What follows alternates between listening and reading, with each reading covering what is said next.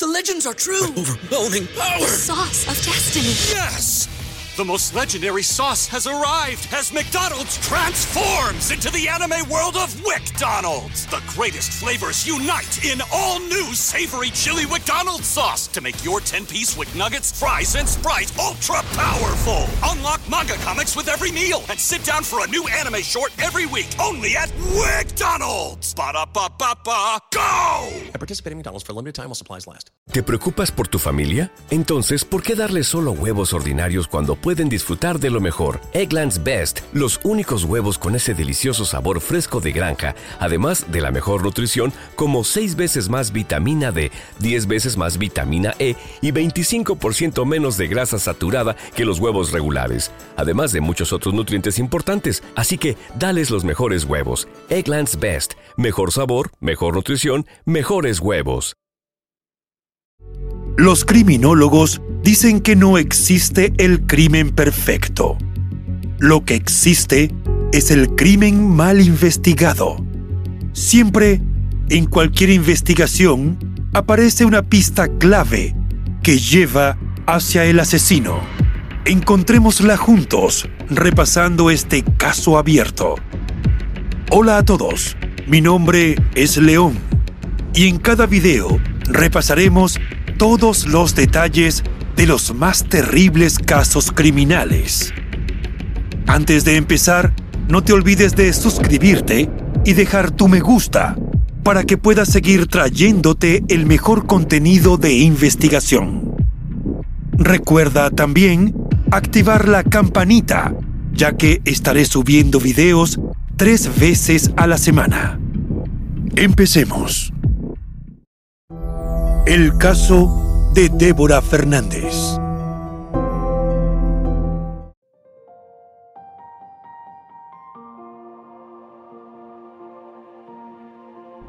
Débora Fernández Cervera Neira era una chica nativa de Vigo, una ciudad de la costa noroeste de España, la tercera de los cuatro hijos que engendró el matrimonio de Rosa Neira y José Carlos Fernández Cervera. La chica creció feliz junto a una gran comunidad de amigas y familiares. Le gustaba compartir con su prima y hermanos. Era muy creativa y aunque al recién conocer a alguien nunca parecía tímida, una vez que ganaba confianza, solía desplegar un gran sentido del humor. Sus amigas recuerdan que hacía chistes muy peculiares, incluso podrían decir que usaba mucho el humor negro, siempre haciendo reír a sus allegados. Débora era muy buena estudiante, pero la vena artística era lo que más brotaba de ella. Por eso, cuando culminó la secundaria, ingresó a estudiar diseño gráfico y le iba muy bien. Compañeros y profesores la querían por igual. Era una buena chica. Aunque los estudios y la familia eran su prioridad, al final de su adolescencia, Débora tuvo un vínculo amoroso por varios años con un hombre también originario de Vigo, de una familia de clase media alta llamado Pablo, siete años mayor que ella, dedicado al negocio familiar de pesca de langostinos en los mares de Argentina, por lo que pasaba temporadas fuera de Vigo. Y aunque la diferencia de uso horario y de edad generó algunas alarmas en el círculo cercano de Débora, la pareja parecía tener una linda relación. Se comunicaban seguido por mensajes y llamadas, tratando siempre de acortar la distancia que los separaba.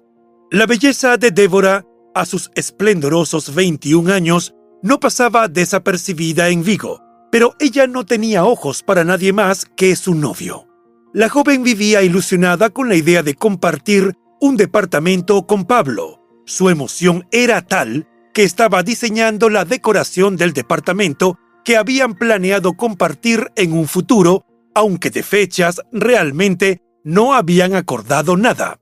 Cuando transcurría febrero de 2002, mientras Pablo estaba de viaje por trabajo en Argentina, Débora recibió una llamada desde ese país, una mujer que decía ser la verdadera novia de Pablo, y le pidió a la jovencita que tomara distancia del hombre con un tono amenazante. La decepción y el dolor que sintió Débora fue su compañía durante los próximos meses en los que trataba de entender por qué su primer amor, el primer novio que había tenido, pudo haberla traicionado de esa manera. Dolida, decidió terminar la relación con Pablo. La decepción amorosa de la joven era evidente. Sus compañeros y profesores de clase lo notaron, y su familia también. Débora por momentos no parecía la misma. Rosal, su hermana menor, fue testigo de los malos momentos que pasó Débora a causa de las llamadas de la otra mujer. Un mediodía de abril, como era de costumbre, la familia de Débora se sentó a almorzar. Mientras comían, José, el único hijo varón de la familia, habló con su hermanita y le dijo que en vista del dolor que le había causado, era mejor que no volviera a relacionarse con Pablo, además de que su infidelidad denotaba que no era un hombre honesto. Ante los argumentos de José, Débora se molestó con su hermano mayor y defendió a su exnovio. Explicó que lo quería y que no era un mal sujeto. A los ojos de la joven, Pablo solo se había equivocado, probablemente por la soledad y la distancia que los separaba. Debido a esta discusión entre los hermanos, el almuerzo no finalizó en la nota más alta. Sin embargo, el encontronazo no generó grandes asperezas. La unidad en la familia Fernández era su mayor característica. El 30 de abril de 2002 era un martes que inició como cualquiera. Débora despertó temprano y asistió a sus clases de diseño. Ese día era diferente. Tenía muy buen ánimo y hasta pidió a su profesora permiso para salir más temprano de clases para asistir a una cita en la peluquería. La jovencita confirmó estar entusiasmada porque esa noche tendría una cita. Esa tarde, tras salir de su cita de depilación, llevaba una ligera decepción por una llamada breve que recibió. Débora se fue a su casa, almorzó en familia como todos los días y tras terminar la comida se encerró en su cuarto a chatear con sus amigos. En horas de la tarde, como solía suceder, Débora salió a correr con ropa de deporte, pero esta vez se veía más coqueta de lo habitual. Varias personas la vieron cuando salió trotando en dirección a la playa de Samil, un lugar muy popular en Vigo. Durante su sesión de ejercicios, Débora se encontró con una prima y un vecino que la invitaron a cenar esa noche, pero la jovencita dijo que tenía planes de ir al videoclub por la película Amélie, ya que tendría un encuentro con alguien esa noche, pero nunca dijo con quién. A las 20 y 45, Débora fue vista por última vez a solo 400 metros de su casa en la zona de Alcabre. Sin embargo, transcurrieron las horas y la jovencita no llegó a casa. Cuando se hizo de noche, los padres de la joven se preocuparon mucho, ya que ese día salió sin su celular, cartera ni mochila. Sin embargo, pensaron que quizá estaba en casa de alguna amiga y aunque no era común que no avisara a sus padres en caso de no llegar a dormir, le dieron el beneficio de la duda. El primero de mayo de 2002, Rosa Neira, la madre, se comunicó con amigos y familiares contemporáneos de Débora para saber de su paradero, pero sorpresivamente nadie sabía nada de ella. La jovencita no estuvo con ninguno de sus conocidos cercanos. La tensión empezó a subir al no poder localizarla y los padres de Débora fueron hasta la comisaría de la policía de Vigo a poner la denuncia por desaparición de la joven de tez blanca, cabello negro y un metro sesenta de estatura que salió vestida con ropa deportiva y nunca volvió a su casa. Pero como dictaba la ley en aquellos años, los oficiales no admitieron la denuncia ya que el mínimo de tiempo que debían esperar para ello indicaba que debía transcurrir 48 horas sin avistamiento de la persona. Como también ha sucedido en otros casos, las autoridades buscaron calmar a los padres diciéndoles que tal vez la joven, que estaba por cumplir 22 años, se había ido con algún conocido en modo de aventura. Pero los padres de Débora insistieron a las autoridades que esas actitudes no eran típicas de su hija y que si no había llegado a casa era porque algo malo le debió suceder. En vano fueron los ruegos. La policía no tomó la denuncia formal, pero los padres y familiares de Débora hicieron caso omiso y formaron agrupaciones para buscarla por todo Vigo. Visitaron playas, montes y carreteras. Tocaron un montón de puertas buscando información, pero los esfuerzos parecían en vano. En algún momento se sumaron miembros de protección civil, pero no había rastro de Débora. Entre la búsqueda y la desesperación, fueron transcurriendo los días para los familiares de Débora. No fue hasta que transcurrieron nueve días de haber desaparecido que oficiales de la policía de Vigo se acercaron a la familia a tomar las primeras declaraciones a familiares y amigos. Diez días después de haberla visto por última vez, a 40 kilómetros de su domicilio, fue encontrado el cuerpo sin vida de Débora en una cuneta de una carretera de Orrosal, sin ropa, posiblemente lavado, sin signos de violencia visibles y tapada con ramas en pecho y pubis.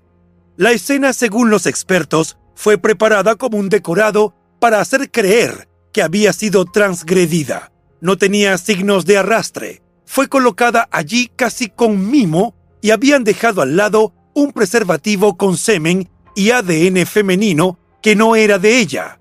También se encontró ADN dentro de su vagina.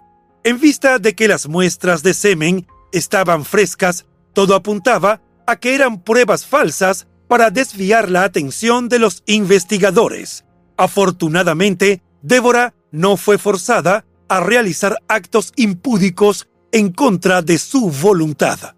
La autopsia reveló que había fallecido pocas horas después de su desaparición y por el estado del cuerpo, los forenses infirieron que había permanecido en algún lugar fresco debido a lividez. No se determinó con rotundidad la causa de la muerte, pero apuntaban a muerte súbita o por sofocación, siendo la primera menos probable ya que consiste en la interrupción inesperada de toda la actividad cardíaca causando el fallecimiento inmediato de la persona. Pero de ser así, el cuerpo no hubiese estado desnudo ni la escena se hubiese montado de la manera en la cual sucedió. Se concluyó que el ADN del semen hallado con el cuerpo no coincidía con ninguno de los obtenidos por la investigación ni en la base de datos de delincuentes registrados.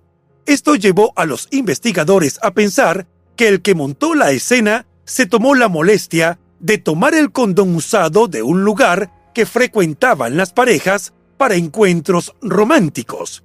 La falta de pistas generó que la investigación llegara a un punto muerto al no tener ningún sospechoso.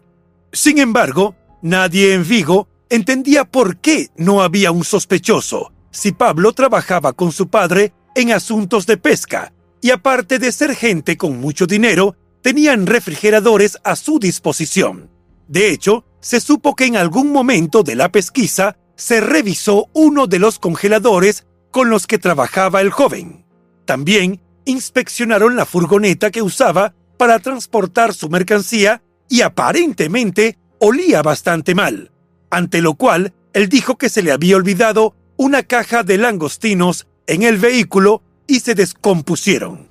La familia de Débora denunció que, si bien esto llamó la atención, no se investigó con el rigor necesario.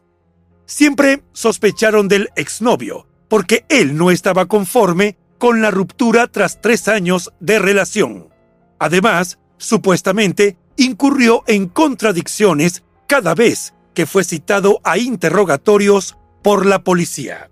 De lo poco que ha trascendido acerca de los interrogatorios, se supo que el día de la desaparición de Débora, Pablo tenía un juego de fútbol con sus amigos y llegó tarde al campo, donde se encontraría con ellos. No dio explicaciones convincentes para esa demora. También, supuestamente, daba señales ambivalentes cuando le preguntaban si le hizo daño o si le quitó la vida a su expareja. Por si fuera poco, se fue a vivir a Argentina unos cuantos días después de los hechos y luego permaneció en ese país durante muchos años. Mientras tanto, el caso cayó en una especie de foso profundo, pues la policía aparentemente no estaba haciendo nada para esclarecer la causa de muerte de Débora y el responsable. Así pasaron los años hasta que llegó el 2006 y se intentó buscar información de las vinculaciones de Débora, inspeccionando el disco duro de la joven. A pesar de esto, el caso se cerró en el 2010 y ni siquiera se consideró homicidio, sino que se archivó como muerte natural, algo inconcebible para su familia que quedó sin ninguna respuesta o dirección. Por muchos años, la familia de Débora buscó ayuda para cerrar el caso, contrataron investigadores privados y buscaron apoyo en cualquiera que quisiera dárselos.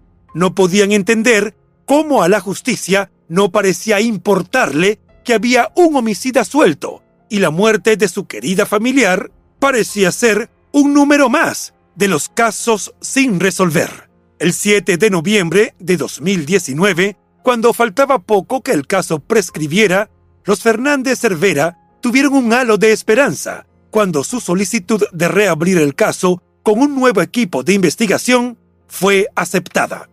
No fue hasta ese año que las conclusiones del estudio del disco duro que se llevaron de la habitación de Débora en 2006 se trasladaron al juzgado y en esta ocasión la investigación la realizó Lazarus Technology, una compañía especializada en ciberseguridad que ya ha trabajado en otros casos similares en España. Pese al entusiasmo de la familia por esclarecer las circunstancias, los esfuerzos fueron otro callejón sin salida.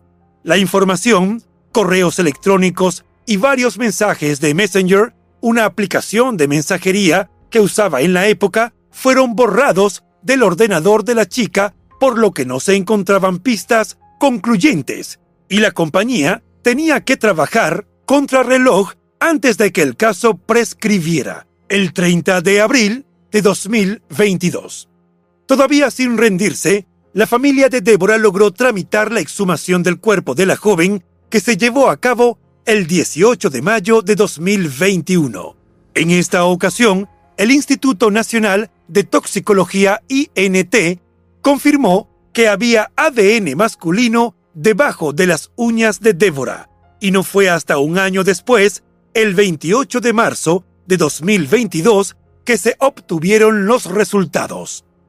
Esto renovó la esperanza de la familia, ya que se obtuvo una coincidencia de ADN.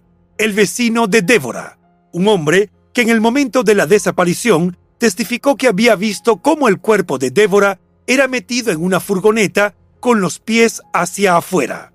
Su ADN fue obtenido en la investigación inicial, pero el análisis no podía asegurar al 100% la coincidencia del ADN, por lo que la jueza de instrucción número 2 de TUI no lo citó como investigado y no se presentaron cargos en su contra.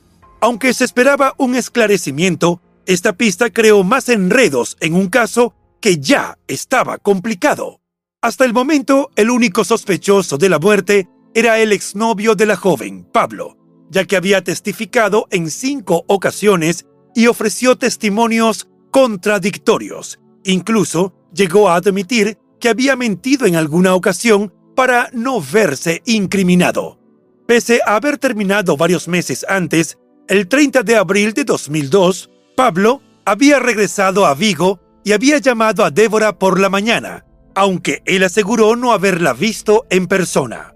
Sin embargo, los investigadores no podían basarse solo en las inconsistencias. Las pruebas debían respaldar su vinculación, pero desafortunadamente el ADN hallado en Débora no coincidía con el suyo. Al no haber pistas concluyentes sobre ningún otro sospechoso, el caso de Débora fue prescrito en 2022 por lo que no se continuaría ninguna nueva línea de investigación y solo se admitiría a su exnovio como el sospechoso. Pero cuando todo parecía estar topándose nuevamente con un callejón sin salida, otra pista fue encontrada el 9 de septiembre de 2022 cuando se digitalizaban los documentos de la Unidad de Delincuencia Especializada y Violenta, UDEV Central, dentro del complejo policial de Canillas, en Madrid. El celular de Débora, sin tarjeta SIM, cintas de video, fotografías y varios documentos policiales traspapelados y que nunca se presentaron, fueron hallados en un legajo policial tras una inundación. El hallazgo se hizo y la familia de la víctima hizo público el oficio el 12 de septiembre de ese año. Por parte de la familia hay muchas acusaciones de negligencia de la policía, de una cadena de chapuzas que han alargado el caso.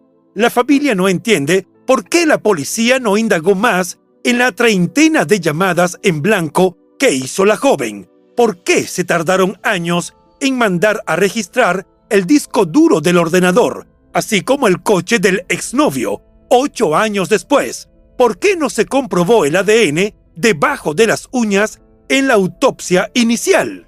En marzo de 2022, Pablo rindió declaración en el Tribunal de los Juzgados de Tui por primera vez en casi 20 años. El único investigado hasta la fecha en el caso de la joven viguesa, cuya familia consiguió que se reabriera tras años de una titánica lucha, llegó sobre las nueve y cuarto a 15 minutos de la hora fijada para que compareciera ante la titular del juzgado de instrucción número 2 de Tui, acompañado por su abogado.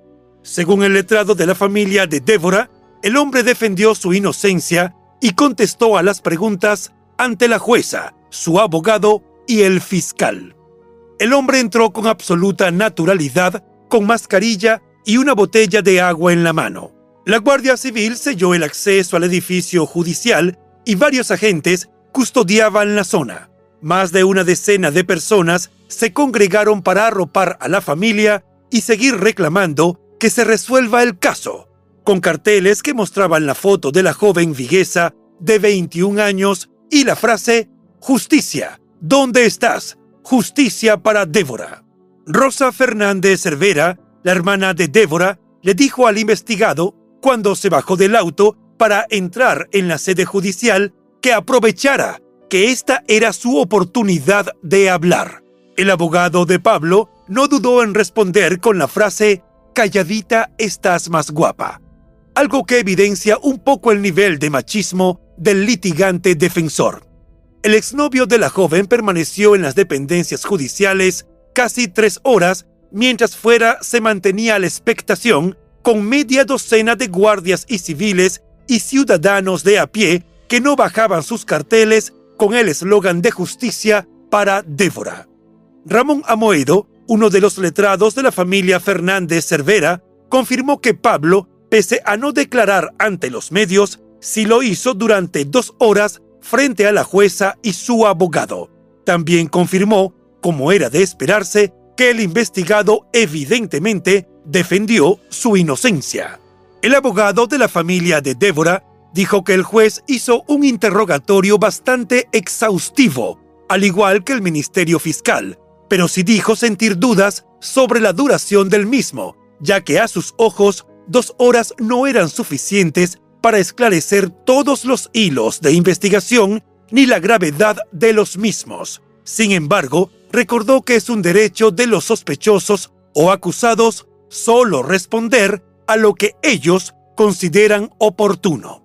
Aunque aclaró que no se puede hablar de lo que pasa de puertas adentro del juzgado, sí señaló que el investigado actuó muy correcto y dijo que evidentemente parecía que estaba pasándolo mal, pero había estado bastante normal. Indicó por otra parte que a su entender y teniendo en cuenta sus anteriores manifestaciones ante la policía, no había ninguna declaración de todas las anteriores que se asemejaran entre ellas ni esta última, algo que para los Fernández Cervera es fundamental. Ramón insistió en que la nefasta investigación del caso en sus primeros meses de haberse hecho correctamente hubiese garantizado que en 2022 la familia de la víctima no estuviese pasando por un mal momento como el que atraviesan actualmente, tratando de buscar justicia hasta debajo de las piedras. Rosa aseguró al finalizar que había durado más tiempo del que suponía y dijo que confiaba en que salieran más datos que los pudieran ayudar a seguir insistiendo. Para concluir, no dudó en afirmar que cree que por fin la justicia apoya el buscar la verdad y eso para ella y su familia ya implicaba una gran victoria independientemente de lo que sucediera después. Esta ha sido una jornada clave en estas dos décadas en las que la familia ha conseguido sortear una carrera de obstáculos que arrancó el mismo día de la desaparición de la joven el 30 de abril de 2002. Es la primera vez que este hombre declara en sede judicial pese a la relación que mantuvo con la joven tras haberlo hecho ante la policía hasta en cuatro ocasiones. El juzgado de instrucción también había desestimado llamarlo a declarar pese al empeño de la familia y a los avances de la investigación, pero la audiencia provincial estimó el recurso de la familia. Decidida a hacer todo lo posible porque el caso no quedara impune y que el único sospechoso no se librara de la justicia, la familia de Débora presentó el 13 de mayo de 2022 una evidencia al tribunal que podía parecer controversial o al menos algo fuera de lo común. Entregaron a la jueza de primera instancia e instrucción número 2 de TUI un informe de la lingüística forense Sheila Kerold del laboratorio SQ. Esta experta y doctora catalana sospecha que el exnovio de Débora pudo haber faltado a la verdad en su declaración ante la jueza como único investigado. La forense analizó las contestaciones del exnovio en pasajes en los que fue interrogado sobre el momento en que rompió con Débora, los motivos por los que al parecer llegó tarde al campo de fútbol donde le esperaban sus amigos la tarde de la desaparición de la joven viguesa, o cuando tuvo que responder a si se le hizo daño o mató a su expareja. La forense prestó atención a las palabras que usó el interrogado para contestar, el modo en el que las pronunció, la estructura de las frases, si metió palabras de otros idiomas por el medio y otros rasgos como repeticiones evasivas, la despersonalización, como por ejemplo la frase se procedió a, o el uso de negativas rotundas y tajantes como jamás, nunca y nadie. Por ese motivo, Sheila aconsejó al juzgado que ahondara en la investigación de los puntos del discurso de Pablo donde ella detectó rasgos que delatan un posible ocultamiento de la verdad. Admite que su informe no es una máquina de la verdad ni un detector de mentiras, pero podía servir de orientación. Hasta el día de hoy, no se tienen más pistas o avances sobre el caso de Débora, una joven llena de sueños e ilusiones que salió un día de casa y jamás volvió. Su familia sigue luchando incansablemente para obtener una respuesta y llevar a la cárcel a la persona que le quitó la vida.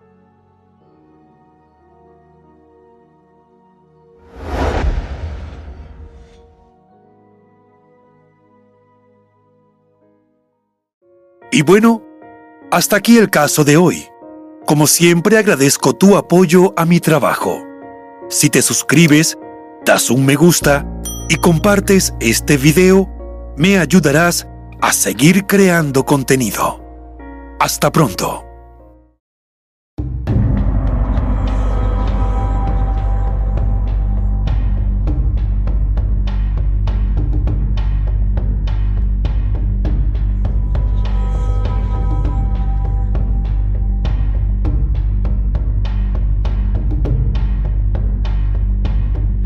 ¿No se merece tu familia lo mejor? Entonces, ¿por qué no los mejores huevos? Ahora, Egglands Best están disponibles en deliciosas opciones. Huevos clásicos, de gallina libre de jaula y orgánicos de Egglands, que ofrecen un sabor más delicioso y fresco de granja que le encantará a tu familia. En comparación con los huevos ordinarios, Egglands Best contiene la mejor nutrición como 6 veces más vitamina D, 10 veces más vitamina E y el doble de omega 3 y B12. Solo Egglands Best. Mejor sabor, mejor nutrición, mejores huevos. Visita egglandsbest.com para más información.